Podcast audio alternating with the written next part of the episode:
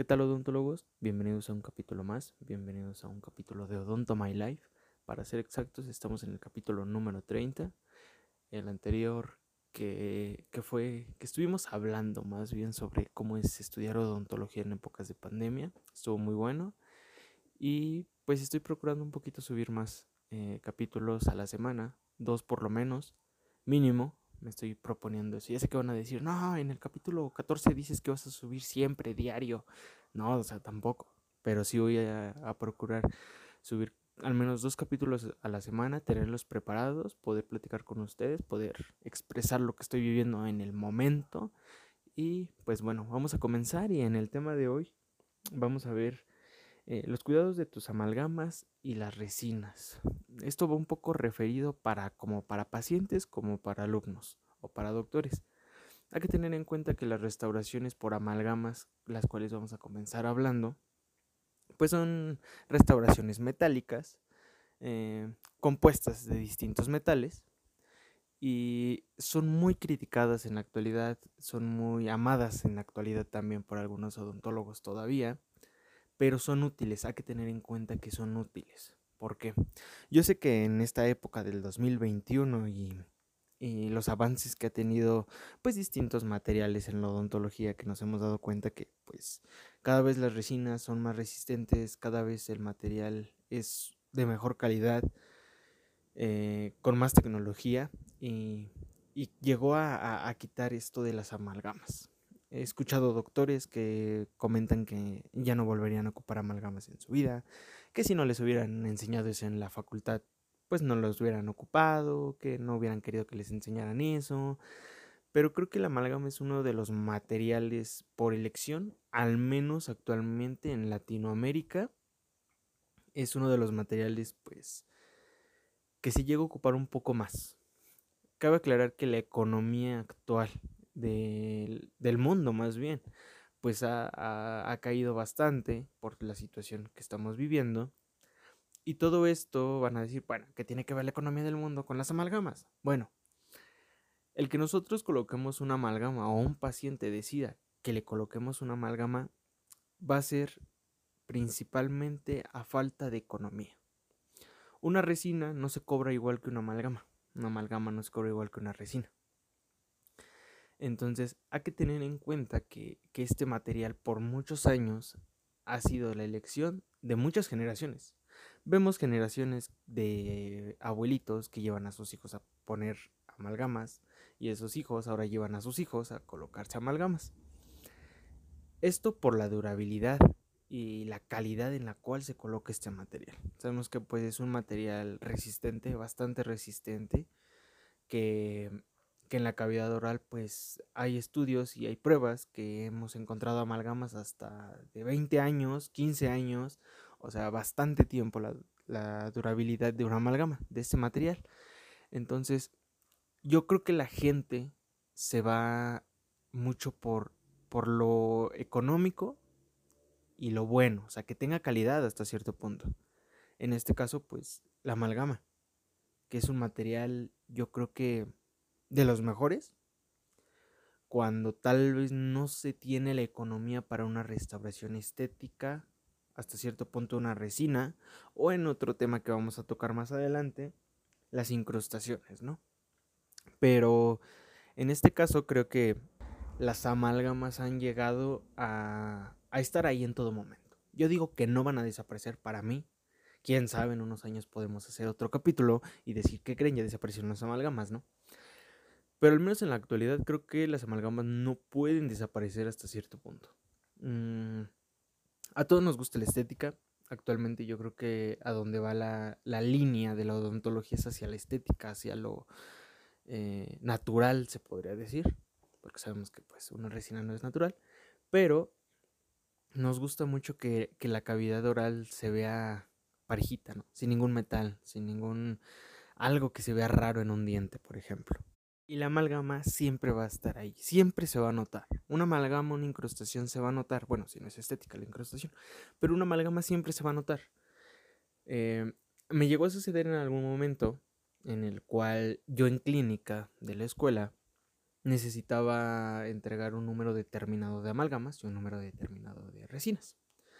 Para esto, las amalgamas pues no se me complicaban tanto encontrar un paciente, ya que buscaba a las personas pues no adultas, pero pues entre los 26, 30 años de edad, en los cuales pues al menos yo noté que los pacientes no requerían algo estético, o al menos yo les, les optaban, les decía, antes de, colocar una amalgama, claro que les decía, eh, te puedo colocar un material estético o te puedo colocar una amalgama. Muchas veces algún paciente me llegó a contestar, una amalgama, porque duran más. Y yo me quedé así como que, ah, tienes razón, mm, no voy en contra de eso, ¿no? Pero es donde ahí te pones a pensar, entonces, ¿siempre voy a poner amalgamas y jamás resinas? ¿En qué cavidad sí debo poner resinas y en qué cavidad no? ¿no? Bueno, eso nos lo enseñan en restauradora y yo creo que todos lo, sabemos, ¿no? Eh, cuando podemos colocar una amalgama es bajo nuestro criterio y una resina también va a ser bajo nuestro criterio. Entonces, a mí me sacaba mucho de onda eso de que los pacientes ya me decían, no, pues amalgama porque dura más. Veían más que por su estética, por la durabilidad, por la calidad. Digo, la calidad, mientras hagas un buen trabajo, es el mismo. La misma calidad que yo le voy a empeñar a colocar una amalgama es la misma calidad que yo le voy a empeñar a colocar una resina. Eso que tenerlo bien en claro. El tratamiento que hagamos es la misma calidad que le vamos a poner si lo colocáramos tal vez una incrustación de metal. La misma incrustación de metal que tallamos. Bueno, en el paciente que quiere una de circonia, lo voy a hacer de la misma calidad para que quede pues de lo mejor, ¿no? Entonces ya me daba cuenta de, esta tendencia de las personas mayores o adultos jóvenes, se podría decir, los cuales pues preferían una amalgama por durabilidad. Entonces, bueno, terminé mis amalgamas, quedaron bien, eh, di de alta a todos mis pacientes de amalgamas y ahora tocaba continuar ahora con los tratamientos de resinas. Entonces, yo les soy honesto, empecé primero con premolares. Mis primeras resinas que hice fueron en premolares. Todavía recuerdo que mi primer diente eh, que hice con. que le coloqué una resina fue un premolar. Entonces, eh, llevaba premolares, premolares, premolares. Fácil, así me aventé, pues, eh, unos 9, 10 premolares de resinas. Este, las iba colocando de distintas clases, claro. Entonces, una vez llegó una, una amiga que me dijo, oye, necesito, pues creo que me cambien mis, mis resinas porque ya se ven manchadas. Y le dije, sí, está bien, te veo tal día, ahí nos vemos.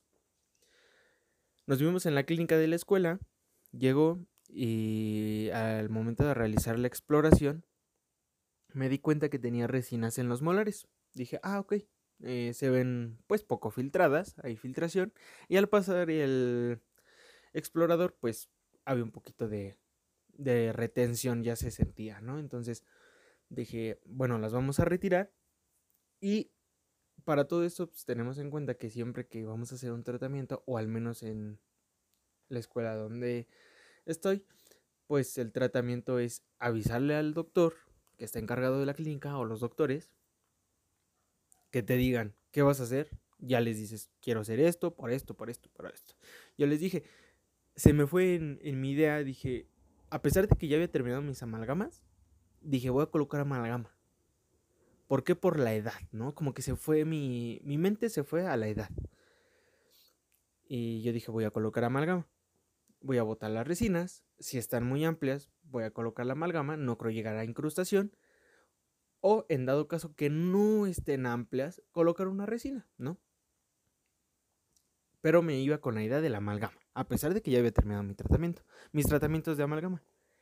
Entonces le hablo al doctor, el doctor llega, me pregunta qué vas a hacer, le digo, voy a poner amalgamas, me dice, muy bien, sí, retira las resinas y colócale amalgamas. Cabe aclarar que estas amalgamas estaban, eh, resinas estaban en oclusal de primero y segundos molares del lado izquierdo y del lado derecho. Entonces, pues los cuatro los tenía para trabajar, ¿no? Los cuatro molares los tenía para trabajar. Y dije, ok, hago los de este cuadrante en esta sesión y ya los siguientes en la, en, la siguiente clínica, ¿no? Bueno, al momento en el que yo dije, voy a colocar amalgama, mi amiga escuchó Y, y se me quedó viendo así como que, ¿qué me vas a poner? Y yo así, no, pues te voy a colocar una amalgama porque es un metal, dado que, pues por tu edad estás, pues, eres muy probable que comas alimentos, pues, extremadamente duros y tal vez las resinas se lleguen a fracturar. Bueno, ahí la aventé, ¿no? El choro. Le coloco la, la, le iba a colocar la anestesia, ya estaba preparado, yo ya tenía ahí en mi bracket de la unidad todo preparado, di que todo, todo anestesia, ya estaba bien. Y me dice, es que no quiero nada metálico en mi boca. Y le dije, ah, ok. Le digo, es que, pues, yo creo que sí, bueno, aparte por radiografía que también tomé, le, le comenté, pues se ve un poco profundo. Le digo, nada como ya cuando retire la, la restauración, pero en la radiografía se ve profundo, se ve profundo que, que existe ya caries. Y me dijo, no, pues es que no me gustaría nada, nada metálico en mi boca, la verdad. Y yo, ok, déjame hablar con el doctor.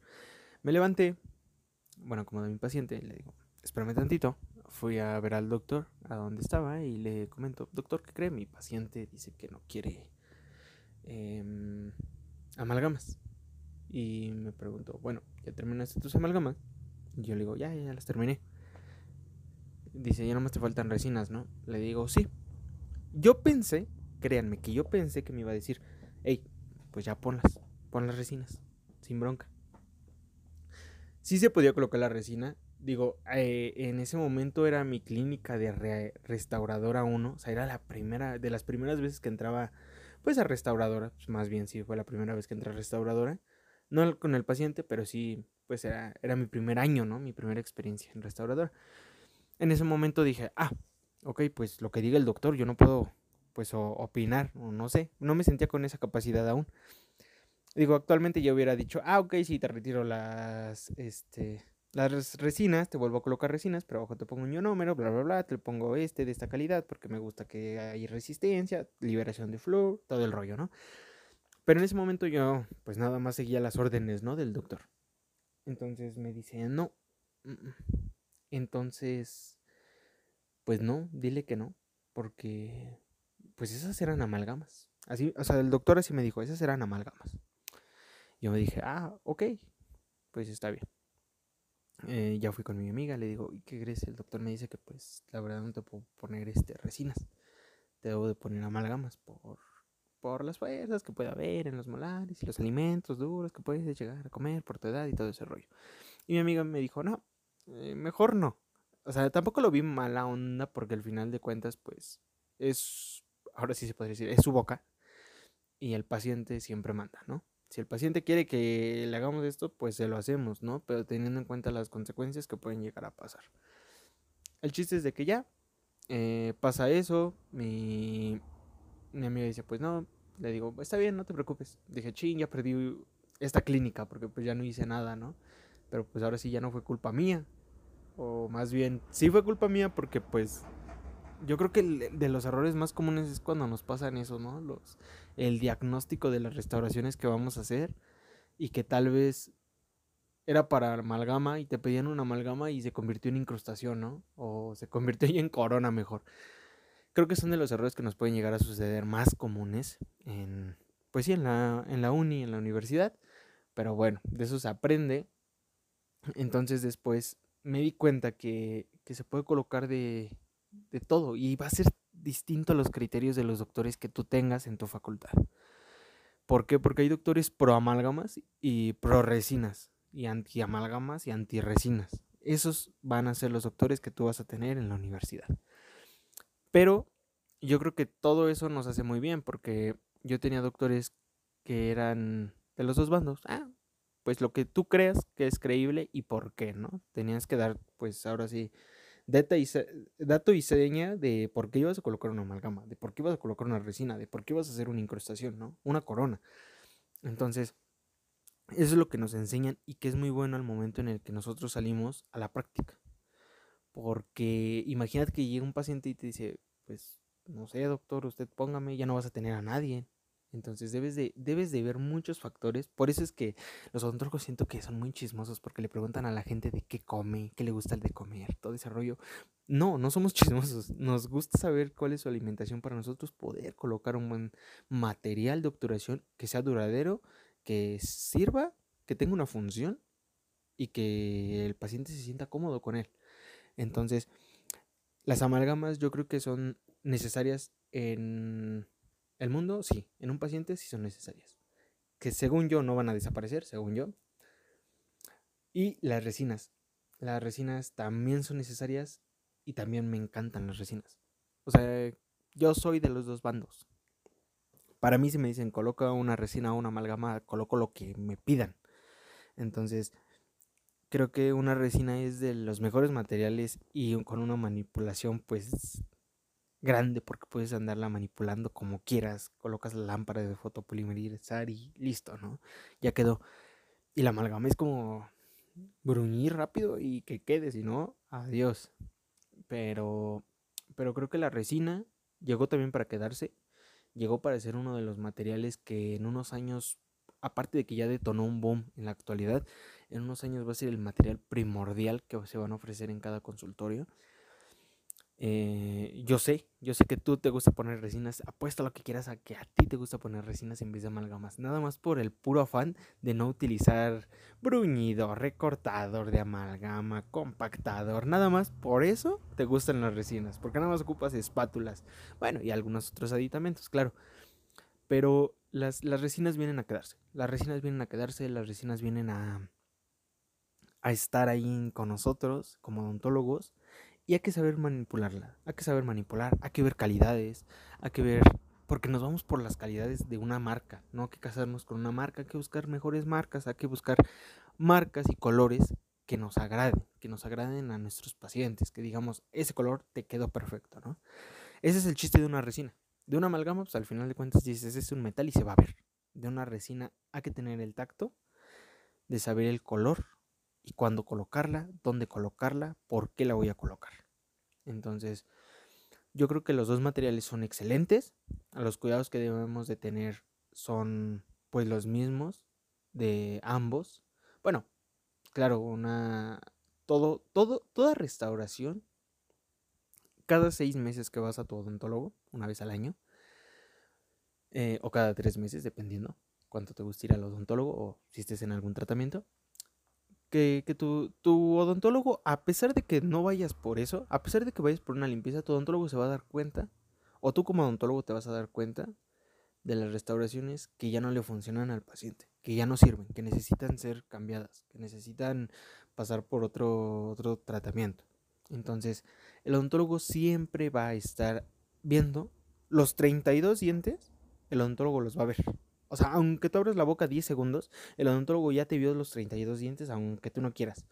Y ya rápido detectó dónde hay caries. Es más, es como que es como. Como esa hambre que tenemos. Así como que nuestros ojos ya ven caries. ¿No les ha pasado? O sea, a, mí me ha pasado que, que veo así como que un paciente y me dice, no, este, anestesia tal. Eh, ejemplo, ¿no? Un molar. Anestesia este molar porque ahí hay caries. Ok, y antes de anestesiar le digo, ah, también hay una caries aquí en interproximal de los centrales inferiores.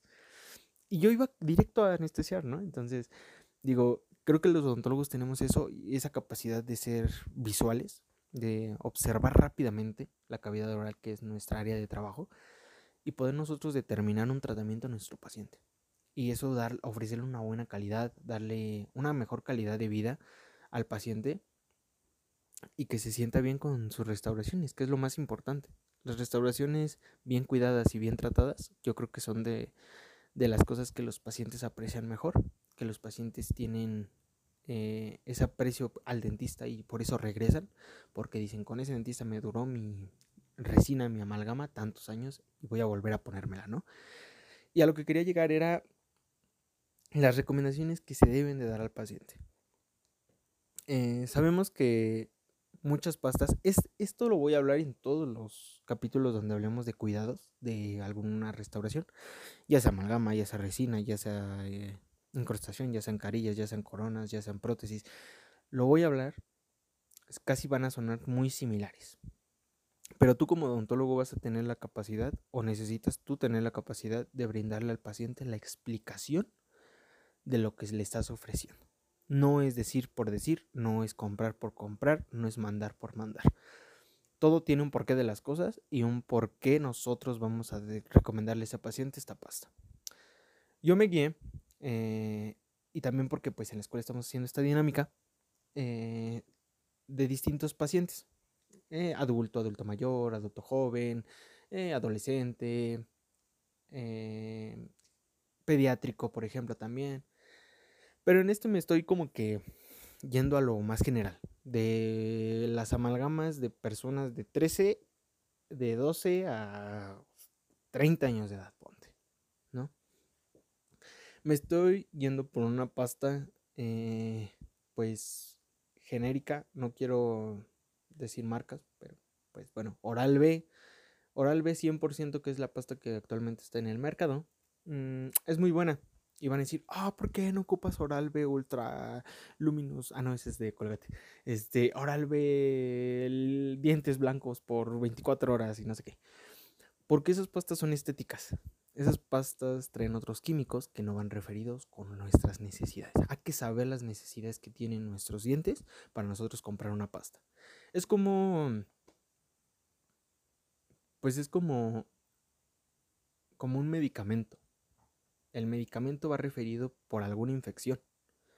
Entonces, si el medicamento es por una infección, si tengo una infección, no me voy a comprar un paracetamol para quitar el dolor si tengo primero la infección. Hay que tener primero, atacar lo que necesitamos y ya después veremos qué se le puede ofrecer al paciente. Esta pasta y la de Colgate este, Total 12 son de las mejores, son de las que más recomiendo. Colgate Total 12 es una pasta muy buena que ha estado en el mercado bastantes años, que ha funcionado muy bien para pacientes, cabe aclarar, sin una enfermedad periodontal. Sabemos que pacientes con enfermedades periodontales le cambiamos la pasta, le colocamos otro tipo de pasta, otro tipo de colutorios y esto pues va a definir pues su tratamiento y el progreso que va a poder tener su encía, ¿no? En el caso de, tener una enfermedad periodontal. En este caso, imaginemos que nuestro paciente es sano, no tiene nada, bolsas periodontales cero, se cepilla muy bien, pero le vamos a ofrecer su pasta. Su pasta yo les recomiendo esa, Oral B 100% eh, se llama, y la de Colgate mm, Total 12, es muy buena, es una buena pasta. Igualmente, eh, yo me voy mucho por Oral B, creo que, creo que Oral B es como que la marca que, que me gusta bastante, de hecho es la que más utilizo, bueno, es la que utilizo. Pero el hilo dental me agrada bastante, el básico. Eh, más adelante en el siguiente capítulo, sí, en el siguiente, en el siguiente, este, pues capítulo del podcast, el 31, vamos a hablar sobre, sobre esa, este, otro hilo dental que se ocupa. Pero en este vamos a ocupar el 3 de white. ¿Por qué?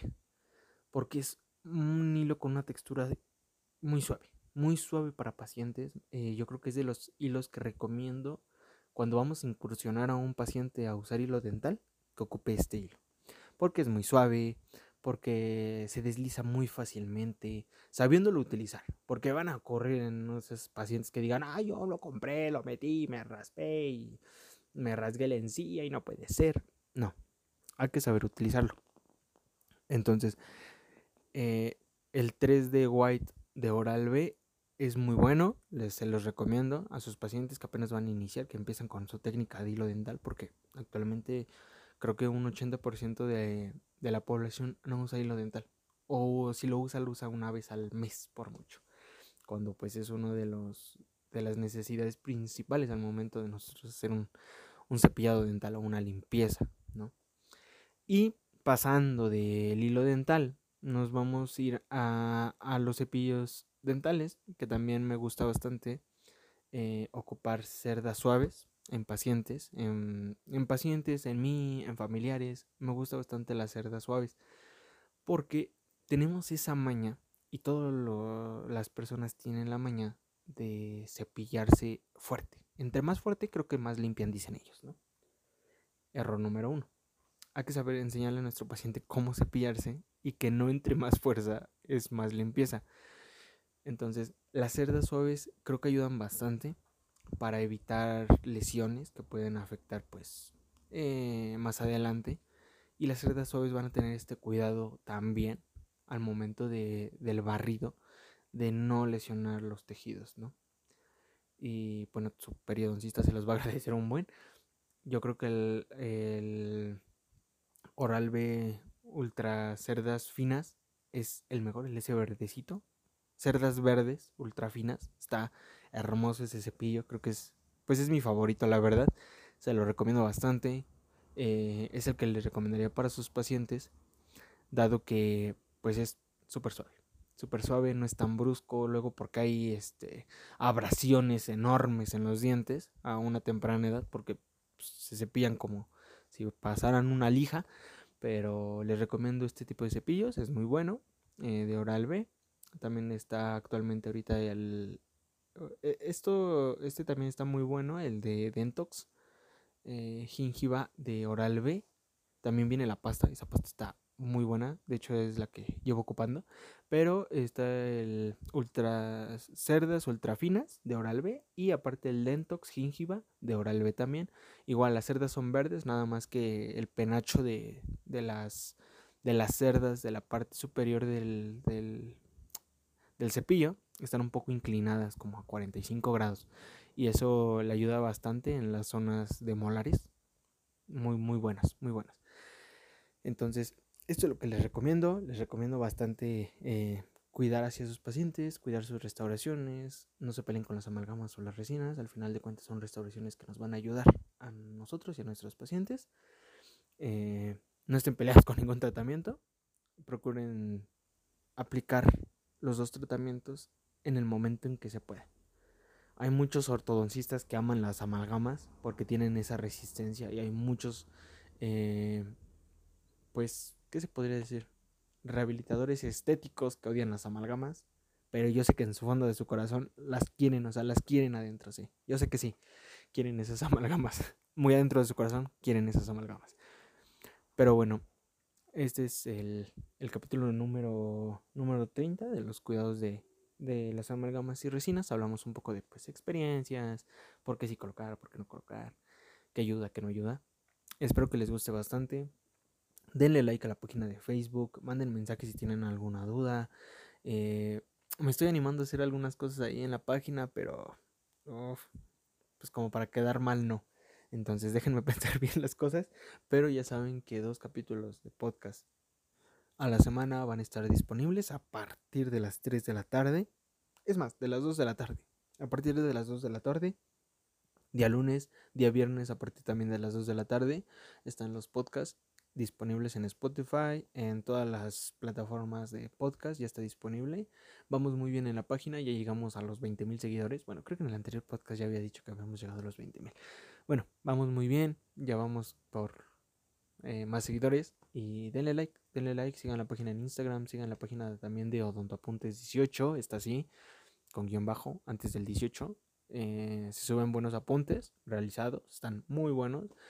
Eh, sigan también e, esa página, síganos en Facebook como Odonto My Life, en Twitter, en todas las redes sociales que busquen, ahí estamos. Entonces, cuídense mucho. Si necesitan alguna duda, algún archivo, algo de interés, porque son estudiantes de odontología y quieren que de endodoncia, que quieren de cirugía, que quieren de perio, que quieren de endo, que quieren de orto, que quieren de restauradora, que quieren de estética, que quieren de lo que quieran, mándenos un correo, mándenos un mensaje ahí a, a Odonto My Life en Facebook con su correo y nosotros les haremos llegar distintos archivos, distintos este, PDFs, estudios, em, artículos sobre el tema que les interese, el tema que estén buscando, se los haremos llegar. Cuídense mucho, odontólogos, se piense los dientes, no salgan de casa. Eh, al menos aquí en México creo que va a venir la tercera oleada de, de todo este rollo de lo que estamos viviendo en el mundo. Pero cuídense un buen, pónganse cubrebocas, lávense las manos cada que puedan, cada que puedan, lávense las manos, no cuando, cuando nada más salgan, lávense las manos cada que puedan. Eh, cuiden de su familia, acuérdense que pues ustedes están en contacto con la cavidad oral, están en contacto con la saliva, el cual es el medio más grande de transmisión del COVID y que pues nosotros estamos en una línea que no todos lo ven, que no todos ven que, que estamos más cerca de contagiarnos de COVID que algunas otras personas. Yo sé que los doctores sí, Sé que los doctores están ahí porque pues tratan con enfermos y con pacientes con, con esta enfermedad. Pero nosotros metemos la mano a... Sé que tenemos guantes, pero metemos la mano a la boca. Entonces, cuídense mucho, odontólogos. Pónganse careta, pónganse su. Las medidas de protección que tengan en su consultorio, colóquenlas todas. Y cuídense. Nos vemos en el siguiente capítulo. Nos vemos, cuídense y cepídense los dientes. Y lávense las manos. Bye.